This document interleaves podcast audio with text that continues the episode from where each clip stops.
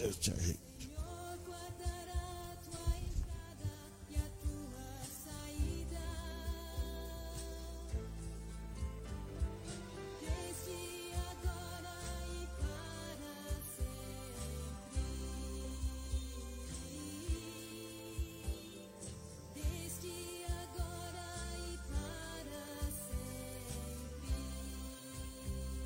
Meus irmãos, a paz do Senhor Jesus Cristo, seja com todo o povo de Deus, mais uma vez nesta noite.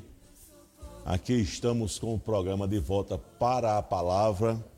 Meu irmão Erivelto Lopes e eu estamos aqui mais uma vez para nós continuarmos estudando a palavra de Deus e seguindo aqui no nosso tema proposto já nos programas anteriores, que é estudar é, a cristologia, né, essa, esse assunto tão importante né, da área teológica. E nosso tema hoje, como já está posto aí no título da nossa live, Jesus possui atributos divinos.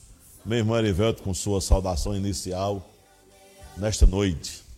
Paz do Senhor, irmão Jorge. A paz do Senhor para todos os irmãos internautas, todos os amigos e amigas que estarão ouvindo a partir de agora esta programação. Nosso desejo é que você seja ricamente agraciado por meio da palavra de Deus transmitida por este programa. Que o nosso objetivo aqui não é nós aparecer, nós queremos que Deus apareça e queremos que você seja alcançado pela rica e poderosa palavra de Deus. Glória a Deus. O objetivo é esse mesmo, né, meu e do irmão Erivelto. Nós não estamos aqui em busca de glória humana, nem glória para nós mesmos, até porque a glória pertence somente a Jesus. Por isso nós estamos aqui nessa noite. Eu quero lhe convidar, nossos endereços já estão aí sendo é, aparecendo no rodapé do nosso, do nosso vídeo. É, também nossos pedidos de ajuda. E se você sentir no seu coração de nos ajudar, pega aí um, os nossos dados aí que estão aparecendo no rodapé do vídeo e nos ajuda aí com qualquer quantia para que a gente possa continuar aqui fazendo este programa para a glória de Deus. Mas, meu irmão Fabiano Silva já está conosco, né? Deus abençoe. Estão falando aqui, é, deixa eu ver aqui, é isso mesmo. Graça e paz. É, irmão Erivelto, eu não sei se esse irmão te conhece, acho que conhece, irmão conhece, Fabiano. Lá no, lá, acho que ele mora lá no Jirimir, lá, em cima. Shalom, é. Deus abençoe, Fabiano. Continua conosco. Compartilha aí a nossa live, né? E nossos endereços de mídia. Lá estão cheios de coisas boas. Os programas passados estão lá em todos os programas e também no nosso podcast. Eu quero ler, juntamente com meu irmão Erivelto, nessa noite, é, Lucas capítulo 4, versículo 35 e 36, que diz assim: Jesus o repreendeu e disse: Cale-se e saia dele. Então o demônio jogou o homem no chão diante de todos e saiu dele sem o ferir. Todos ficaram admirados e diziam uns aos outros: Que palavra é esta? Até aos espíritos imundos ele dá ordens com autoridade e poder e eles saem. Glória a Deus. Meus irmãos, esse texto é para nós começarmos a nossa conversa aqui sobre os atributos divinos que Jesus possui, né? E para que a gente possa entender aqui, apesar de eu saber que todos devem conhecer o significado da palavra atributo, viu, Hervelto? Uhum. A gente, nós estamos falando aqui de Jesus possui atributos, né? É, temos que esclarecer, né? Então a gente vai esclarecer aqui etimologicamente a palavra, para que a gente é, possa seguir aqui falando um pouco do que nós conhecemos desses atributos, né? Porque é, o conhecimento total disso tudo só quem tem é ele, Só ele. né? Então a gente vai aqui falar um pouco do que a Bíblia nos fala a respeito dele. Então o que é que significa a palavra atributo? Vou falar aqui de forma resumida, né? Mas- Pois não, Erivelto? Estamos lidando com o conhecimento revelado Isso. nas Escrituras, que é o suficiente, né? Para a nossa fé Glória a e Deus. para a nossa vida com Deus. É verdade. Então veja só. Atributo é a palavra, né? Essa palavra significa o que é próprio ou características de algo ou alguém ou particularidade. Isso é uma definição, né, que os dicionários teológicos têm, né? Só que com relação a Jesus Cristo, isso é muito mais profundo e maior do que o que nós temos como definição. Mas como nós estamos aqui, Erivelto disse, falando da revelação, né? Nós estamos falando de atributos, né? A gente pode dizer que isso são qualidades de Deus, se é que a gente pode dizer dessa forma. É, então, os atributos do Senhor são qualidades pertencentes à natureza divina, né? Por aquilo que nos foi revelado pela Bíblia. E podemos dizer também, sem nenhum medo de errar, né? Apesar de que nós não somos infalíveis, que são aspectos da natureza de Cristo, Isso, da sua pessoa isso, e suas ações. isso. Então, é, essas qualidades, entre aspas, de Deus, né? São qualidades pertencentes à natureza dele por aquilo que nos foi revelado pela palavra e que também vai nos ajudar a entender um pouco de quem é Deus ou quem é Jesus, já que nós estamos falando aqui de cristologia, né? Jesus possui atributos divinos.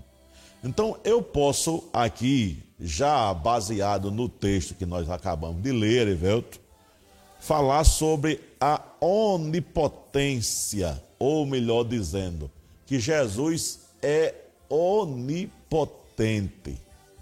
Não é difícil a gente é, se utilizar desses termos, porque assim, às vezes até sou estranho, né? Para alguns na guerra, porque eles não têm o domínio dessa palavra, porque não é falado muito.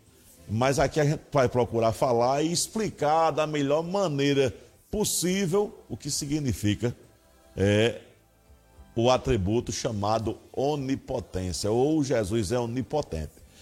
Lembro que ainda há pouco, Erivelto, a gente leu o texto de Lucas, né? Porque o texto que Lucas narra, ele diz assim, né, que Jesus, ele está dentro de uma fala aqui no capítulo 4, e ele diz que Jesus repreendeu, né, o repreendeu e disse, cale-se e saia dele, então o demônio jogou o homem no chão, diante de todos, e saiu dele sem o ferir. Todos ficaram admirados e diziam uns aos outros: Que palavra é esta? Até aos espíritos imundos ele dá ordens com autoridades e poder, com autoridade e poder, e eles saem. Então, de que Lucas estava falando? É conhecido de todos que a operação, a possessão demoníaca não é nova, não é de hoje, né? Se hoje está difícil de ver também essas coisas, né? Mas no passado já existia, né? Até porque Satanás está aqui na terra desde o Éden, né?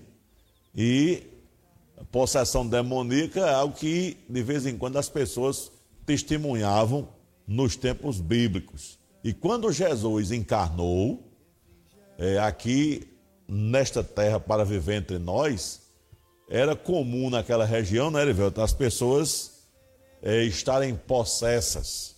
Eu não vou entrar aqui na questão de possessão, eu quero mostrar aqui, junto com o Erivelto, somente a questão do atributo de onipotência, né? E nós vamos ver que é, havia um homem endemoniado, né, que o demônio dominava o corpo, tudo dele, e ele executava a, a, o, os desejos do demônio. Levaram esse homem a Jesus Cristo e Jesus repreendeu o demônio. Então, isso mostra um poder que nós humanos não possuímos. É bem verdade que nas igrejas cristãs evangélicas é possível, né, de repente alguém manifestasse com algum espírito maligno, é alguém orar em nome de Jesus e esse espírito ser expulso. Mas o poder não está na pessoa que orou, não. mas no nome de Jesus que ele invocou. Né, Erivelto? É. Agora, irmão Jorge, vale a pena nós fazer uma ressalva. Sim. Com respeito é, a essas qualidades de Jesus,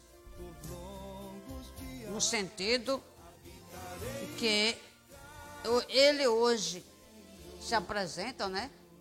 No sentido que hoje a Escritura se refere a ele e faz ressalva pelo fato de que ele, quando esteve aqui na terra, as duas naturezas se manifestaram, a humana e a divina. A divina se manifestava de acordo com a vontade de Deus, aquele que o próprio Jesus dizia que fazia as obras que o Pai lhe mostrava, e depois que ele ressuscitou dos mortos, né? Aí ele passou a exercer toda a onipotência. A gente vê que Jesus operava essas virtudes porque ele é. Agora, depois da ressurreição, ele é totalmente como o Pai é. Não e como ele era no passado. Não, fez, não sei se eu me fiz compreender, né? né? Como, se, é, a gente vai chegar mais na frente nessa parte né, da humanidade de Cristo. Amém. Né? No momento a gente vai ficar aqui com a, a parte do, dos atributos divinos, que se a gente fosse falar da humanidade agora, aí a gente tinha que fazer duas lives emendadas é. né, para falar sobre isso. Mas nós vamos chegar, se Deus quiser, na parte né, humana de Jesus, até porque o que Erivelto estava falando é que Jesus, ele é 100% Deus e é 100% homem. Certo? É disso que ele está falando. Mas vamos lá. Então, quando Jesus repreendeu o, o, o, os demônios, ou o demônio que jogou o homem no chão, né, todos ficaram admirados porque ninguém via ninguém fazendo isso naquele tempo, né? E aí o pessoal vai, que palavra é esta? Até aos espíritos imundos, quer dizer que eles tinham conhecimento dos espíritos imundos, né? E ele dá ordens com autoridade e poder e eles saem. Aqui eu acredito, Erivelto, que talvez alguém tentasse dar ordem aos demônios no passado, antes de Jesus, e os demônios não saíam. Saía. Então não tinha autoridade sobre os demônios. Só que Jesus, quando veio, né, ele mostrou ter essa autoridade sobre os demônios, até porque ele é Deus. Então isso mostra a onipotência de Jesus. Essa palavra onipotência é um termo teológico que se refere ao poder ilimitado de Deus apesar de não ser encontrado na Bíblia Sagrada. Você não vai encontrar na Bíblia a palavra onipotência ou onipotente vai encontrar Todo-Poderoso, né? Isso. Que é a mesma coisa. Quase a mesma coisa. Porque dentro da a palavra, porque você sabe que tem pessoas que estudam a Bíblia, ou se diz estudioso da Bíblia, ele vai dizer onde é que está essa palavra, né? É. E não vai ter essa palavra onipotência ou onipotente. É. Não vai existir. Agora, o, o, aí eu tenho que falar difícil agora e explicar, né? Os correlatos, é isso mesmo que diz? É. Os correlatos que você está, como você está citando aí, é. vai ser encontrado é, é, bastante quantidade é. e Todo vai. poderoso, quer dizer, totalidade de poder. Isso. E palavra onipotência, onisciência, onipresença, nós vamos encontrar nas epígrafes o título do Salmo 139. Vamos chegar no Salmo 139 daqui a pouco, se Deus quiser. Que, eh, pensa num salmo tremendo, Erivelto. É, O Salmo maravilhoso. 139. Mas eu ainda quero ler aí. É o, o Lucas, ca- é Lucas capítulo 4, agora ainda, versículo 41, que diz assim: Além disso, além disso, de muitas pessoas saíam demônios gritando. Aqui já é mais adiante no mesmo texto, né? Tu és o filho de Deus. Ele, porém, os repreendia e não permitia que eles falassem, porque sabiam que ele era o Cristo. Ou seja, não era do interesse de Jesus naquele momento que os demônios que foram que são anjos caídos e que conheciam Jesus verdadeiramente desde a eternidade lá nos céus, não era do, do- do objeto, não era desejo de Jesus que fosse revelado agora quem ele era para as outras pessoas. Por isso que ele mandava os demônios calarem-se também. É, Jesus né? não queria publicidade da parte dele. Isso, aí principalmente também porque é uma fonte é, enganosa, né? enganosa. E alguns es- estudiosos da Bíblia, segundo eu já li, eles falam que essa frequente menção de demônios e possessão nos evangelhos, eles falam que na, naquela época havia uma atividade efervescente, ou seja, uma atividade febril, uma grande atividade dos demônios porque eles sabiam que Jesus estava aqui no mundo. E são estudiosos que dizem, né? É, isso, apenas isso faz sentido, faz sentido, né? porque é, é, é, Jesus aqui é uma coisa muito extraordinária, né? Para quem é, teve a oportunidade nesse tempo de viver, Deus em né? carne. nessa época você ter o próprio Criador, como diz a nossa linguagem aqui, em carne e osso, né? em carne e osso entre nós é um privilégio muito tremendo, não é isso? Muito tremendo, por isso que a atividade era terrível, assim como continua hoje Continua. né? Aproveitando o ensejo aqui, Satanás hoje ele trabalha com força porque ele também sabe que o tempo dele está próximo. Ele sabe que o tempo dele está próximo. Dele ser aprisionado, depois solto de novo e depois ser banido para sempre para o lago de fogo e enxofre. Não para ser executado, mas para sofrer eternamente com todos os desobedientes de todos os tempos que não tem o nome escrito no livro da vida. Essa verdade, ela tem que ser dita. né? Então a atividade é muito grande porque o diabo ele não quer ir sozinho, Erivelto Não. lá para esse lugar que a gente está falando aqui. Mas vamos lá, Mateus 8,16. Nós vamos ver ainda aqui é, o poder né, de, de Jesus sobre os demônios, demonstrando a sua onipotência. Né? Veja só, olha o que é que diz o texto, Erivelto. Mateus 8,16. No início da noite, né?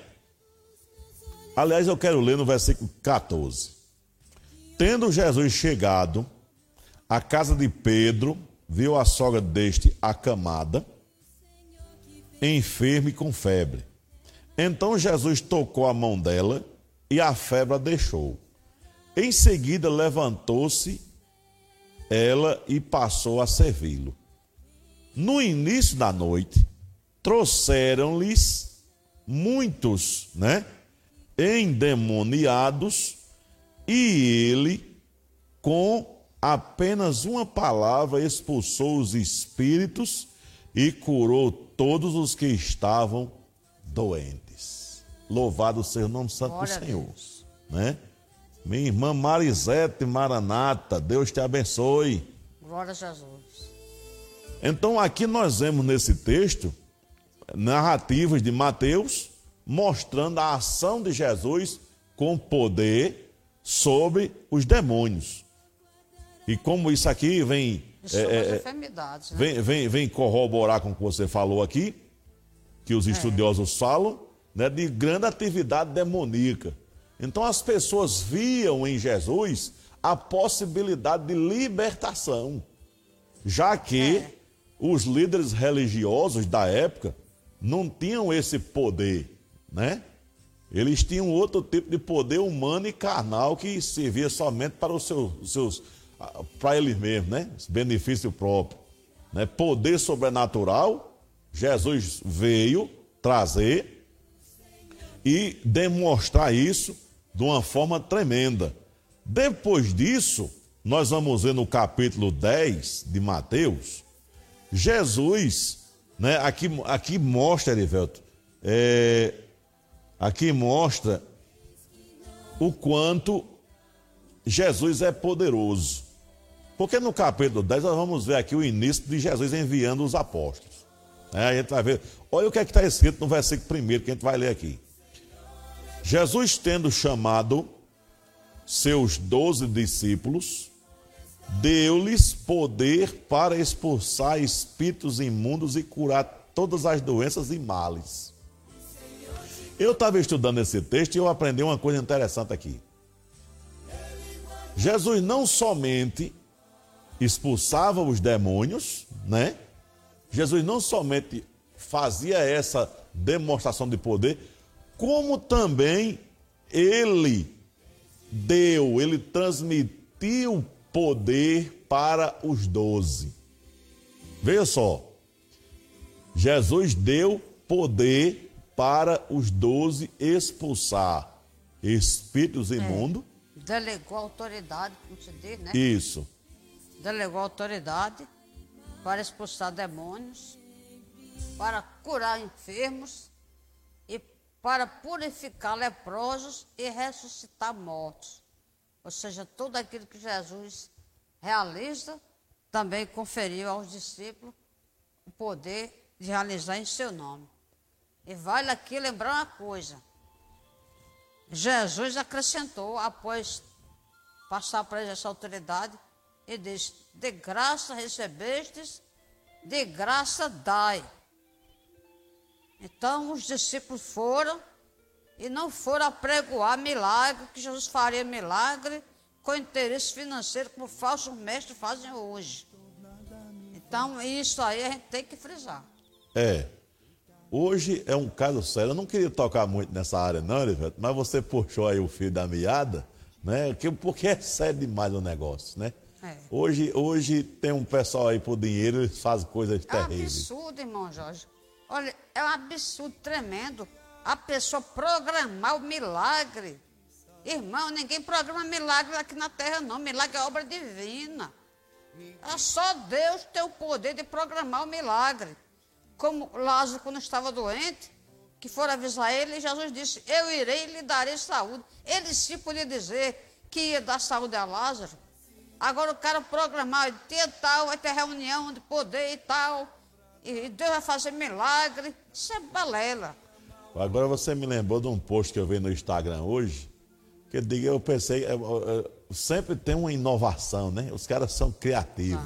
Uhum. Eu, vou dizer aqui, você pode até se escandalizar, os demônios que, que sopram no ouvido de certas criaturas por aí são criativos. O post era assim, convidando as pessoas não, para um, uma operação é, espiritual e também celestial.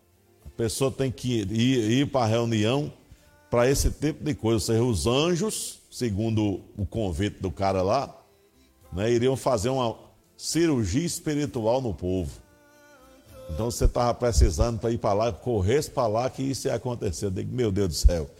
Eu não tenho tempo para falar muito sobre isso aqui, não, porque um dia eu e Erivel, se permitir, nós vamos entrar nessa questão ainda Deus bem quiser. a fundo, né? É possível até que a gente saia do ar, porque é, hoje em dia a rede social. na língua para falar a verdade. As redes sociais vão, são, são, são as, as, as, censoras oficiais, né? Qualquer coisa é. que elas achar que é ofensiva, elas estão censurando vídeo e áudio e tudo.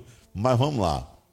E Jesus também tem poder sobre as doenças, como Erivelto colocou aqui. E os discípulos receberam esse poder mais na frente, no texto que nós estamos falando aqui, no capítulo 10, versículo 8, está escrito assim: Curai enfermos, purificai leprosos, ressuscitai mortos, expulsai demônios, graciosamente recebestes, graciosamente dai. Então, isso aqui é uma orientação de Deus para que as nossas ações em nome dele seja dessa forma para o nome dele ser glorificado. Os discípulos saíram depois daqui, né, com essa autoridade de irem pregar o evangelho, o reino de Deus, né, falar a respeito do arrependimento dos pecados e receber a Cristo como Senhor e Salvador. Assim sendo, entrariam no reino de Deus. E se por acaso tivesse alguém doente, alguém endemoniado, alguém leproso, que era comum naquela região naquele tempo, os discípulos também tinham poder e autoridade delegada por Jesus para curar estas pessoas. Isso mostra, né, atributo divino de Jesus, não é dos discípulos, mas de Jesus. A Bíblia também mostra que Jesus tem poder para guardar. Lá em, em, em Mateus capítulo 28, versículo 18, nós vamos ler aqui, 28, versículo 18, está escrito assim: Então Jesus Aproximando-se deles, lhes assegurou, veja só, lhes assegurou, né? Toda a autoridade me foi dada no céu e na terra. Isso equivale a dizer que Jesus tem poder também para guardar. Não é assim? Exatamente. Inclusive, Hebreus 1 e 3 nos informa, né? Sustentando todas as coisas pela palavra do seu poder. Meu irmão, não é brincadeira não. Esse universo gigantesco que a gente vive nele. Grande. Aqui nosso planeta é, é uma coisinha de nada. Eu estava vendo um documentário já tá sobre o universo. Os, os cientistas, através do supertelescópio, não conseguem calcular. Só na Via Láctea, irmão Jorge. Só nesse sistema que está a Terra, o Sol e os planetas estão envolvidos, não consegue calcular a quantidade de estrelas. Jesus criou e sustenta tudo. Aleluia. Porque não pode sustentar a nossa vida. Sustenta. Exatamente. Né? Olha, a gente viu que Jesus é é o que? Onipotente, Onipotente, né? Agora nós vamos ver também que Jesus é onisciente, né? É, o que é onisciência? antes de nós vermos alguns exemplos bíblicos dessa onisciência. Esse termo também não aparece nas Escrituras, seja em sua forma nominal ou objetiva. Contudo, a Bíblia ensina que Deus conhece todas as coisas completamente e perfeitamente. Deus sabe, em um grau infinito, que é o que Erivelto está colocando aqui. Tudo o que é real ou possível. Seu conhecimento do que é real, por exemplo, é visto no fato dele conhecer, por exemplo, quando um pardal cai. A Bíblia fala sobre isso, né? em Mateus capítulo 10, versículo 29. Exatamente. E vamos voltar aqui uma coisinha. Mateus 10, 29 Está lá Jesus dizendo algo muito interessante. Ele vai dizer assim: olha, para os discípulos: Não se vendem dois pardais por uma moedinha de cobre? Mesmo assim, nenhum deles cairá sobre a terra sem a permissão de vosso Pai. A outra versão que fala sem o conhecimento. É. Porque Deus sabe tudo, né? Deus sabe tudo. Ou seja, Sim. Estou me lembrando aqui de quando Jesus estava lá em Cafarnaum, que aquele paralítico veio trazido por quatro. Sim. E quando eles arrearam o paralítico ali no chão, diante de Jesus, ele proferiu as seguintes palavras: Filho, perdoados são os teus pecados.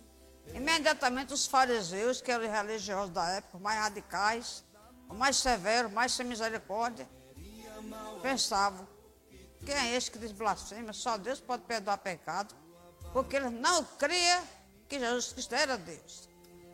imediatamente essa virtude, esse atributo da onisciência se manifestou em Jesus quando ele disse: Porque a razoagem em vossos corações. Glória a Deus. Eu estou lendo aqui, Erivelto, e nós vamos fazer uma oração no final. Daqui a pouco vem minha irmã Marisete. Ela Jesus. diz aqui que pedindo oração para Jesus cura ela. Ela está acamada desde 2013. Oh, meu Deus. Setembro de 2013. Segundo o médico, é depressão e imperi, hipertireoidismo, né? Hipertireoidismo. Ela diz aqui que alguns pastores dizem que foi feita uma obra de macumba para acabar com a vida dela. Olhe, minha irmã, qualquer coisa que foi feita contra você, Jesus tem poder é, é de quebrar foi, né? toda e qualquer maldição feita. Daqui a pouco, no final do programa, nós vamos estar orando pela sua vida. Se é que foi, porque que Deus me perdoe aqui a ausência dos tais, né? Hum. Não sei quem são, mas tem pessoas que têm mania de falar isso para as pessoas. Tem mania de falar que foi uma obra de macumba. Isso foi obra de macumba, isso foi não sei o quê. Eu fico com o pé atrás, irmão Jorge. Hum. Lá na Rádio Shalom, nós estávamos vendo o programa, e uma irmã passou também no chat, assim, uma mensagem ela aperreada, angustiada, e já estava botando na cabeça, deixa de de macumba, que não sei o que. Eu falei, irmã, não pense nisso. Você, é você é uma criatura de Deus, Deus lhe ama e Deus tem o poder de lhe curar. Não pense, não desse poder ao diabo não, que ele não merece não. É, porque assim, eu sei que a irmã Marisete está nos ouvindo e nos vendo. É, o que Erivelto está falando, eu também creio dessa forma. Porque o cristão, depois que ele recebe a Cristo como Senhor e Salvador, ele é, está guardado. Agora, não, é, não quer dizer que ele está isento de sofrer algum tipo de enfermidade. Até porque é, na oração é possível Deus reverter todo o mal. Mas nós vamos orar por você, minha irmã, daqui a pouco, no final da live, viu? Fique conosco e eu creio que tendo mais irmãos aí conosco também na live, vai estar desde já Ajudando. orando pela irmã. Vamos seguir aqui, Erivelto. A gente estava falando de onisciência, onisciência, né?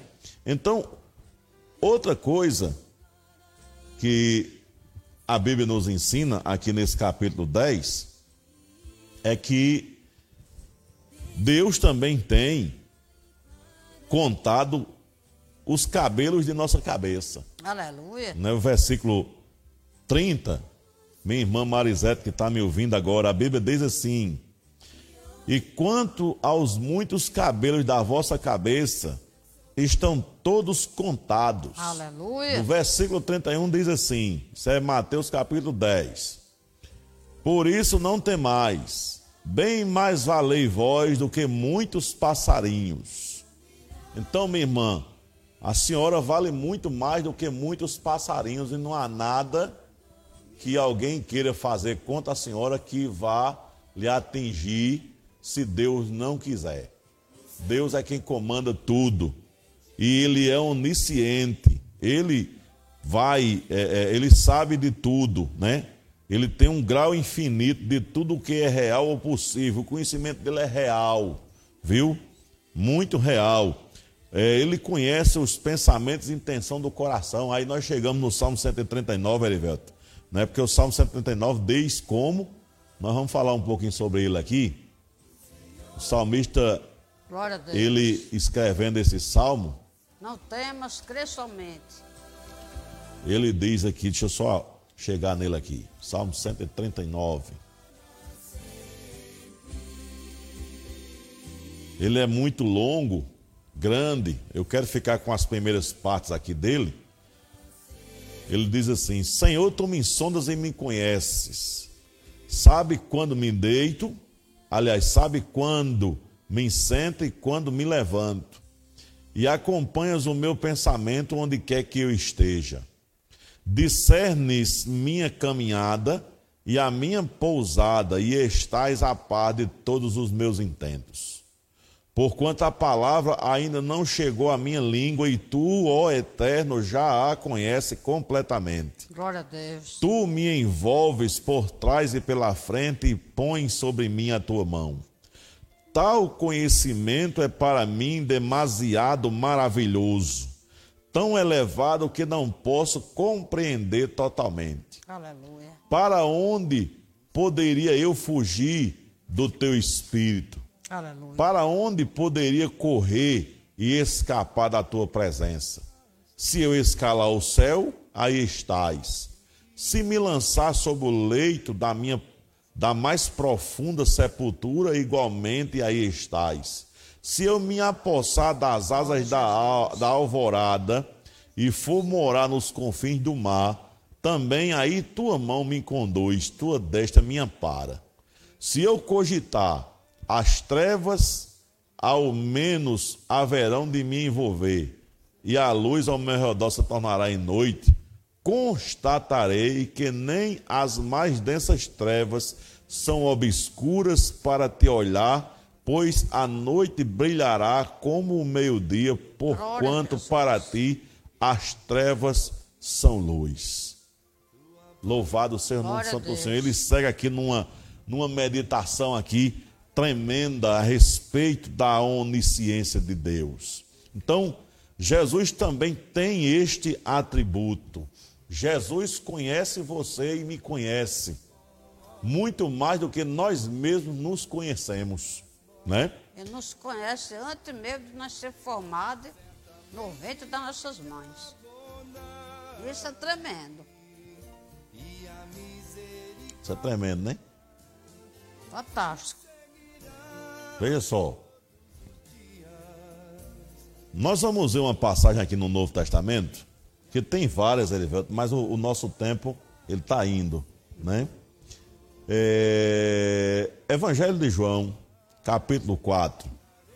Tem uma palavra muito interessante aqui. Evangelho de João, capítulo 4. Nós vamos ler é, versículos de 16 ao 19.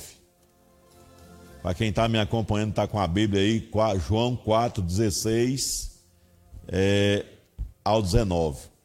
Está aqui Jesus conversando com a mulher samaritana, lá na cidade de Sicar, bem pertinho no poço, né? Aí ela- ele vai dizer assim, no meio da conversa com a mulher: Pediu-lhe Jesus: Vai e chama teu marido e volta aqui. Confessou-lhe a mulher: Não tenho marido. Replicou-lhe Jesus: Respondestes acertadamente ao dizer que não tens marido. Pois cinco maridos já tiveste, e este homem com quem tu agora vives não é teu marido. Quanto a isso falaste a verdade.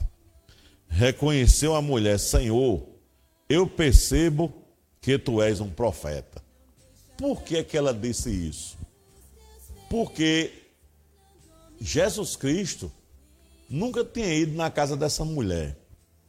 Mas Jesus, por possuir atributos divinos, na sua onisciência, ele conhecia muito bem aquela mulher.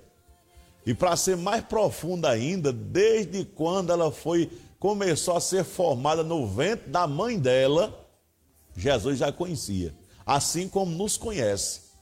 Isso fala de um atributo exclusivo de Deus chamado onisciência. Certo? Eu poderia ler outros textos aqui, por exemplo, João capítulo 6, versículo 64, está bem pertinho aqui, a gente vai ler. 6,64. Diz assim: Entretanto, olha só o que Jesus diz assim, para aqueles judeus, né? Existem alguns de vós que não creem, pois Jesus sabia desde o princípio quais eram os que não criam e quem o iria trair. Ou seja, dentro desse atributo, Jesus sabia disso tudo. Sabia. Né? Então, por quê? Porque ele é onisciente. Depois, para que a gente possa concluir daqui a pouco, Erivelto. Jesus é onipresente. A gente viu onipotência, onisciência e onipresença, né? O que é que é onipresença? Olha, uma coisa importante dentro da onipresença, eu quero falar aqui agora, Erivelto, para depois a gente ver uns textos que são exemplos de onipresença.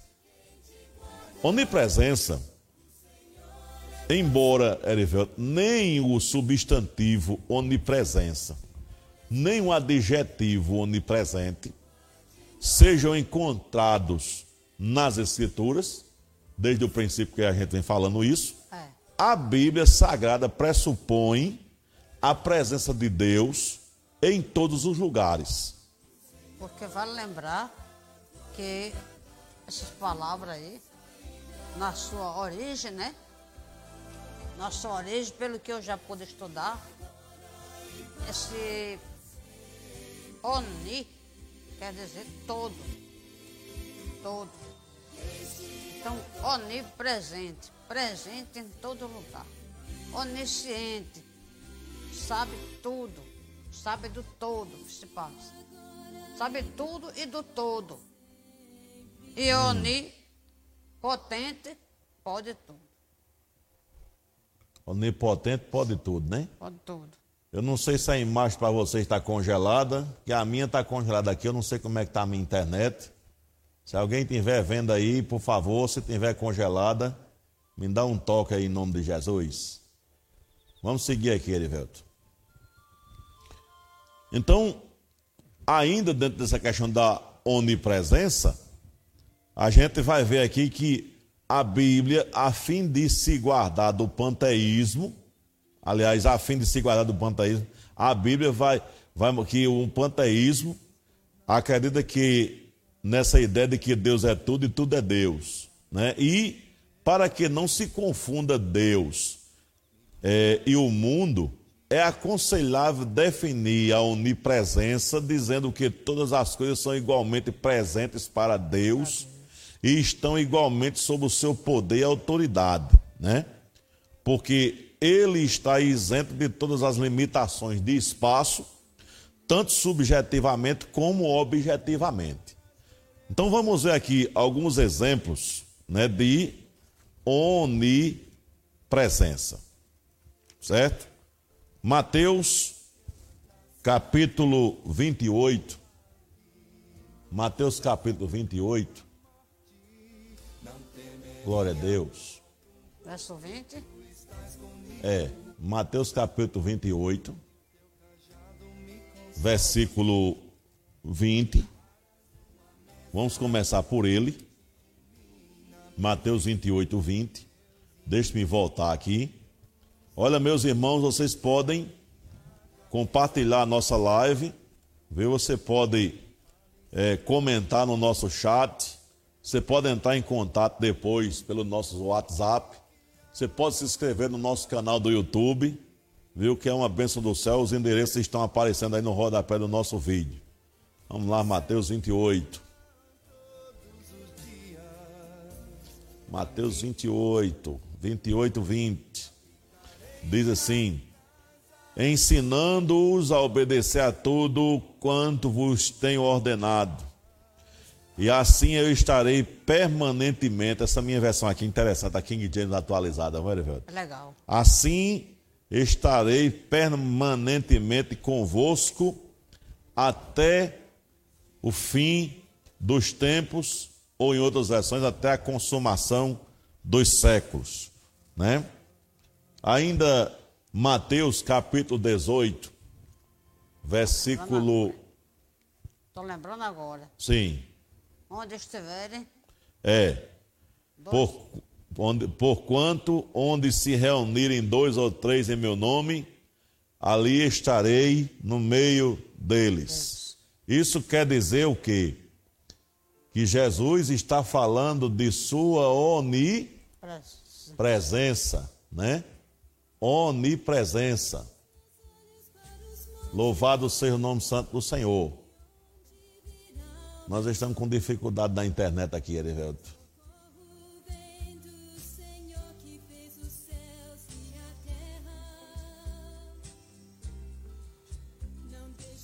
Vamos ver se o vídeo volta. Os irmãos estiver vendo aí, a, a imagem parou aí, aí você. Você me diz pelo chat aqui, que eu estou com dificuldade de, de tela aqui. Mas vamos lá. Nós vemos aqui nos dois textos, Erivelto, é uma demonstração de onipresença de Jesus. Né? E vamos ler ainda aqui é, Efésios, capítulo 1, versículo 23. Carta do apóstolo Paulo aos Efésios, capítulo 1, versículo 23. Diz assim: a palavra de Deus. Que é o seu corpo, a plenitude daquele que satisfaz tudo quanto existe em toda e qualquer circunstância. Muito interessante esse texto aqui, que eu acho que em outra versão vai estar mais clarificado, vamos dizer assim, né? Vamos ler ainda 2 Coríntios 13, 4. Preenche, né? Aquele que preenche todas as coisas. É. O que está presente. A quem todas as coisas estão presentes. 1 Coríntios, primeiro não, 2 Coríntios 13, 4. Porque apesar de haver sido crucificado em fraqueza, ele vive, e isso pelo poder de Deus. Semelhantemente, somos fracos nele, pelo poder de Deus, viveremos com ele para vos servir. Isso aqui está o apóstolo Paulo falando né, dessa questão é, que ele vive, né? Está falando do poder de Deus. E mesmo a gente sendo fraco, a gente, pelo poder de Deus, viveremos com ele para vos servir. Ou seja, quando ele diz viveremos com ele para vos servir, quer dizer, está falando do que Mateus falou lá atrás, onde a gente leu. É. Ou seja, a presença de Jesus conosco. Né? Eu quero ainda, para que a gente possa encerrar a live daqui a pouco, Erivelto, falar da imutabilidade, ou Jesus é imutável. Hebreus capítulo 1, versículo 12. Para você que está me acompanhando aí, eu estou com a tela preta aqui, tem uma pessoa comigo, e eu creio que ela está recebendo a imagem, porque não falou nada no. Eliana Eli está conosco. Graças a Deus. Vamos lá. Qual o texto eu disse? Hebreus 1,12, né? Foi. Hebreus, carta aos Hebreus, capítulo 1, versículo 12, diz assim.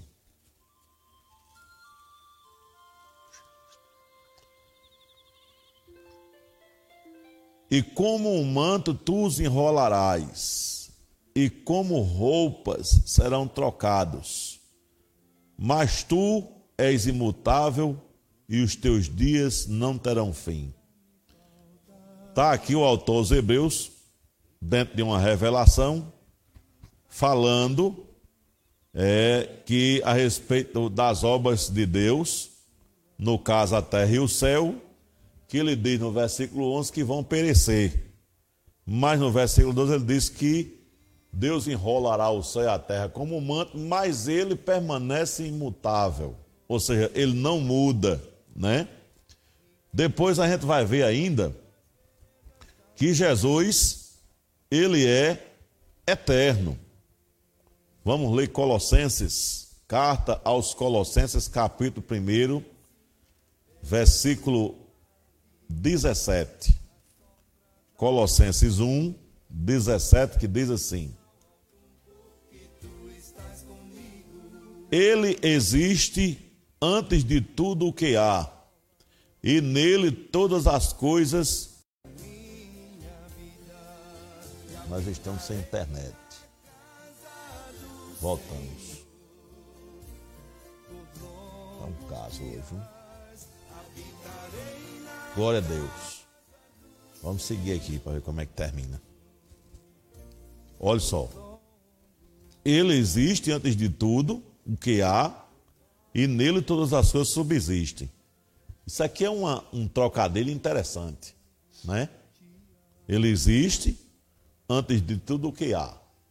Se nós formos computar tudo o é. que há, você falava aí do documentário que você assistiu de tarde, é. e você viu que os cientistas não conseguem decifrar, né?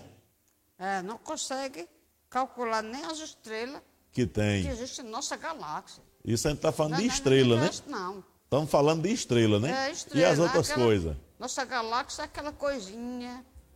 Pequenininha. Você, pequenininha, perdida no montão do universo. No montão do universo. E aí, o texto diz que nele todas as coisas subsistem. Ou seja, tudo isso aí que os cientistas não conseguem descobrir é mantido por ele. Jesus criou, por ele é mantido. Por ele é mantido. Então, isso fala de onipotência, onipresença, onisciência, é. fala de imutabilidade, fala de eternidade. E eu quero concluir aqui a nossa live hoje falando de que Jesus deve ser adorado. Aleluia. Porque em Mateus capítulo 4, versículo 10, uma parte do versículo diz assim: ao Senhor teu Deus adorarás, né? Quando o diabo tentava ele no deserto e dizia, você se portar de você me adorar, ele vai dizer, não sai para lá, só ao teu Deus adorarás e a ele prestarás culto. Então, o dever nosso é prestar culto e adorar a Jesus Cristo. Louvado seja o nome santo do Senhor. Eu espero que nessa noite a gente possa ter contribuído para mais um pouco de conhecimento de Jesus Cristo para a sua vida. Viu? Você que está comigo, você que esteve comigo, você que vai me ouvir e ouvir o irmão Arivelto que está aqui comigo, através das nossas mídias sociais, né, podcast, canal do YouTube e Facebook. Eu espero que você tenha um encontro real com Jesus, o Senhor Deus eterno eu espero que você tenha experiência pessoal com Ele, porque Ele é poderoso, mesmo detendo todo esse poder de ter criado todas as coisas, de mantê-las sustentadas do jeito que estão, Ele se importa com você. Amém. Assim como a Bíblia diz no texto que a gente leu, se importa com um pequeno pardal. Né, Erivelto? É. Pequeno pardal. Quero encerrar orando pela nossa irmã Marisete, que pediu oração aqui pelo chat. Eu e meu irmão Erivaldo vamos fazer essa oração Amém. em nome de Jesus. Amém. Pai querido, em nome de Pai Jesus, agora, nós estamos Senhor, aqui na tua presença momento, e cremos, Pai, no poder que tua palavra revela para nós que o Senhor tem. Apresenta o Senhor da glória esta tua filha que pediu oração a nós aqui pelo chat da nossa live.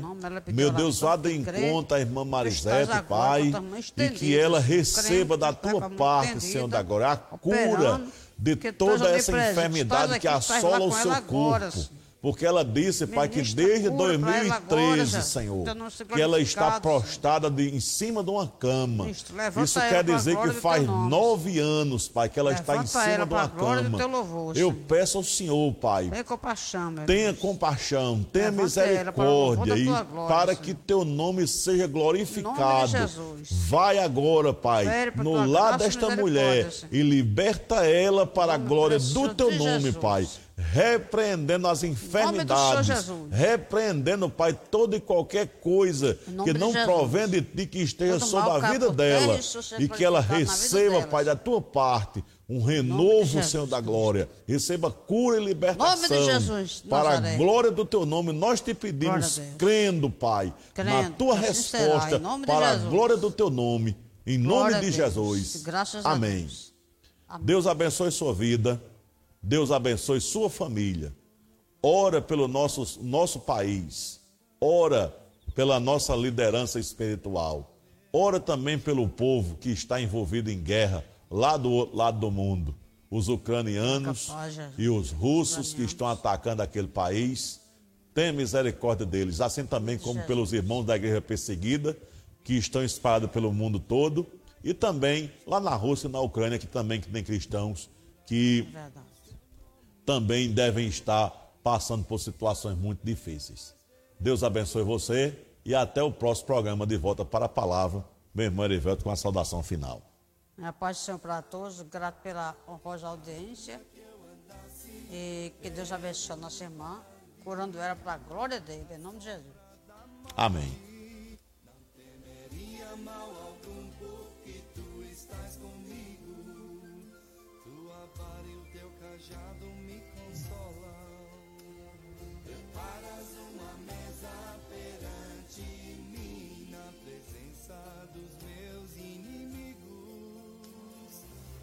Diz a mim.